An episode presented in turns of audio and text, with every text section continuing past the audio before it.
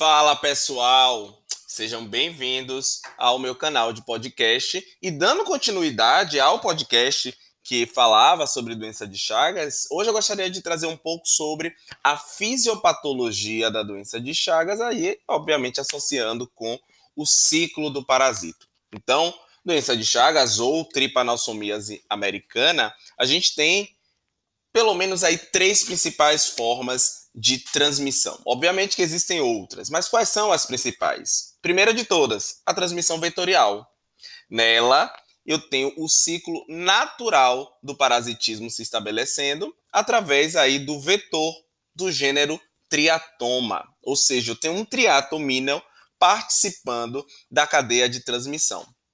A segunda forma, inclusive uma forma emergente da transmissão da doença de Chagas é a transmissão oral, quando, ao triturar o açaí ou o caldo de cana misturado com esses, é, esses alimentos, eu tenho ali o triatomídeo infectado com uma carga parasitária consideravelmente alta, e após você ingerir, eu teria o estabelecimento da infecção, tá?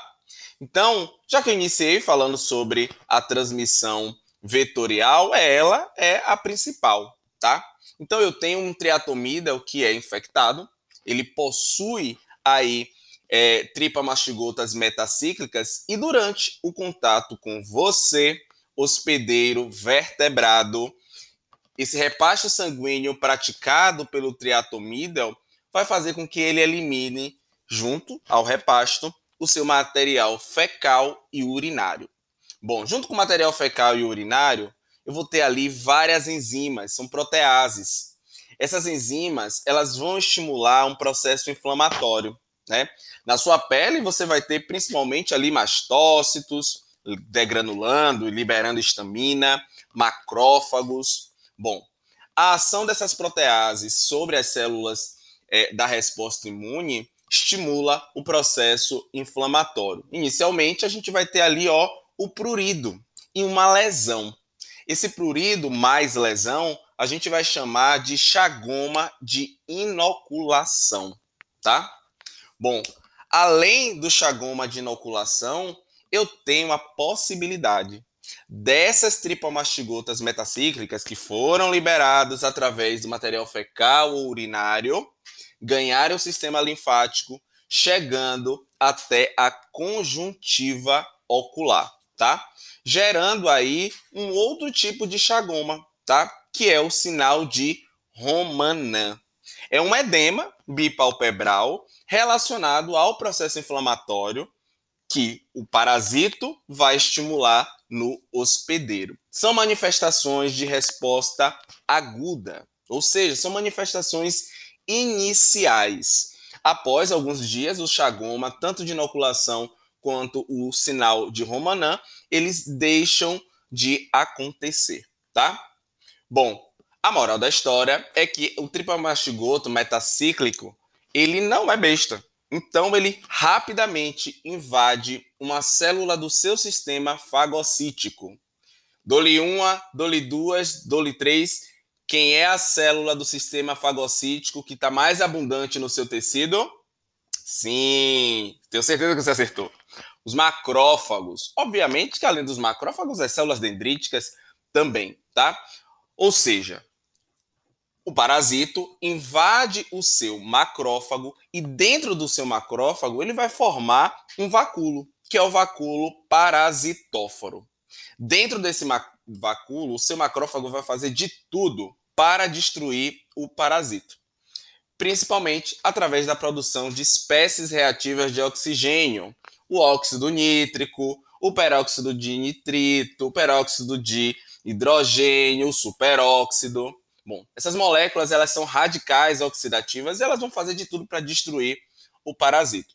A moral da história é que o parasito cada vez mais tem sobrevivido à ação dessas moléculas oxidantes. Então, dentro da célula fagocítica, ou seja, principalmente aí do seu macrófago, a tripamastigota metacíclica vai se transformar em amastigota.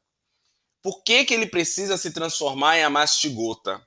A mastigota é a forma de replicação do parasito no hospedeiro vertebrado, tá? Ou seja, em você. Lá dentro do seu macrófago, ele vai começar a fazer divisão binária: 2, 4, 8, 16 e daí vai, tá? Essa sucessiva divisão vai fazer com que eu aumente a carga parasitária, tá?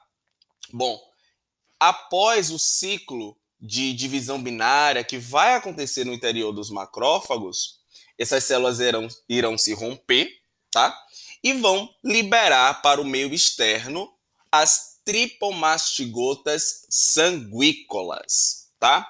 Ou seja, o parasito extracelular está como tripomastigota. Intracelular, fazendo divisão binária, ele está na forma das amastigotas, tá? Então, as tripomastigotas metacíclicas, elas têm um papel, se disseminar, né? Ou seja, ganham a corrente sanguínea e vão buscar tecidos alvo. Quais são esses tecidos alvos? Principalmente musculatura lisa, musculatura cardíaca, tá? Ou seja, no músculo liso, exemplo do aparelho digestivo, tá? Intestino grosso, intestino delgado, esôfago, esses parasitos, eles tendem a penetrar nessas células e começar a formação dos seus ninhos. Ninhos? É, é o que? É, é passarinho? Não. Mas de fato lembra-se ninhos. Dentro dessas fibras musculares, as amastigotas elas começam a se diferenciar e começar lentamente o seu ciclo de divisão binária que pode demorar anos, tá? Bom, no interior dessas fibras musculares, à medida em que haja o ciclo de formação de novos parasitos, eu vou ter ruptura dessa musculatura. Essa destruição celular, ela vai levar, além da célula, da a fibra muscular ser destruída, o tecido nervoso regional também vai ser lesionado, tá? Após esse ciclo, após o processo inflamatório, eu vou ter aí o reparo tecidual com a deposição de fibroblastos. Então, um tecido fibroso vai se formar no local onde há esse dano tecidual. E aí a gente vem com as principais manifestações clínicas da doença de Chagas. Nesse caso, os megas. Se a gente está falando do sistema digestivo, megaesôfago, megacólon, fruto da formação dos ninhos de parasitos, fruto do processo inflamatório e da deposição de fibroblastos, do acúmulo desses fibroblastos, tá? Bom, esses ninhos, por exemplo, na região do esôfago, o dano causado pelos ninhos de parasitos pode levar o indivíduo a ter engasgos de, de né, engasgos constantes. Bom, e no coração? No coração a gente vai ter o dano que ele é, inclusive, mais popularmente conhecido. Nas fibras estriadas esqueléticas, por exemplo, ele vai formar os ninhos. Ou seja, se é ninho, eu estou falando das amastigotas, tá? Essas amastigotas, no interior das fibras musculares, elas vão causar o mesmo dano. Um ciclo que ele é lento, vai levar à destruição dessas fibras e do acúmulo de fibroblastos. Com isso, o músculo cardíaco ele vai aumentando o seu volume. Nesse caso, né, a cardiomegalia será for, é, formada. Então eu vou ter aí um aumento do diâmetro dessas fibras musculares. Eu vou ter aí também zonas de infarto, tá? Algumas regiões desse tecido cardíaco vão infartar. Eu vou ter uma variação, né, da, des, da, da fibrilação cardíaca. Bom, são as principais manifestações relacionadas a transmissão vetorial. E vamos lembrar, são manifestações tardias. Esse indivíduo ele pode, ele pode demorar 10, 20, 30 anos até formar os ninhos desses parasitos, a lesão nesse tecido e o acúmulo do, do tecido fibroso, tá? Bom, na corrente sanguínea, essas tripamastigotas sanguícolas, lembrando que elas vão ter o papel aí de se disseminar para chegar na célula-alvo, que é a musculatura, tá? Ela pode ser ingerida por um outro triatoma, um triatomídeo, tá? E esse triatomídeo, sem carga parasitária nenhuma, ao ingerir, ele vai ter o ciclo do parasito acontecendo no seu trato digestório, tá? Lá no trato digestório, eu vou ter a formação das epimastigotas. Lembrando, estou falando do inseto, tá? Do vetor.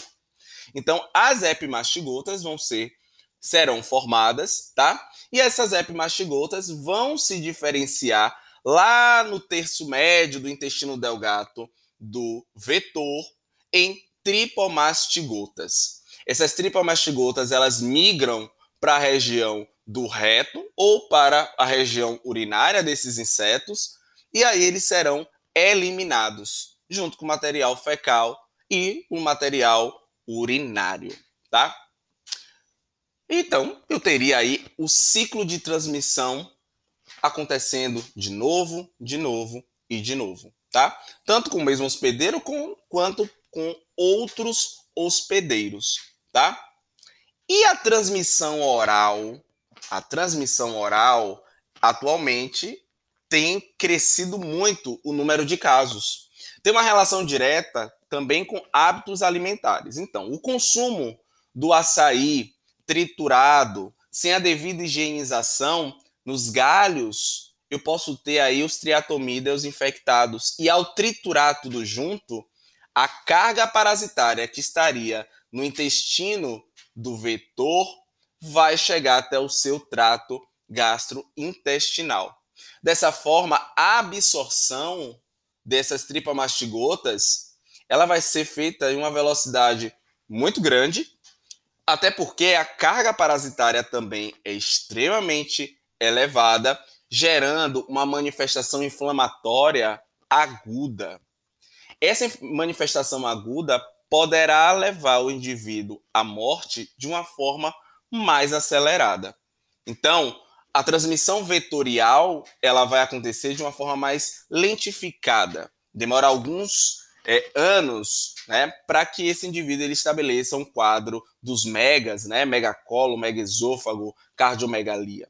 Já na transmissão oral, essas manifestações elas são muito mais rápidas, até porque estamos falando da absorção de uma carga parasitária consideravelmente alta. Ok?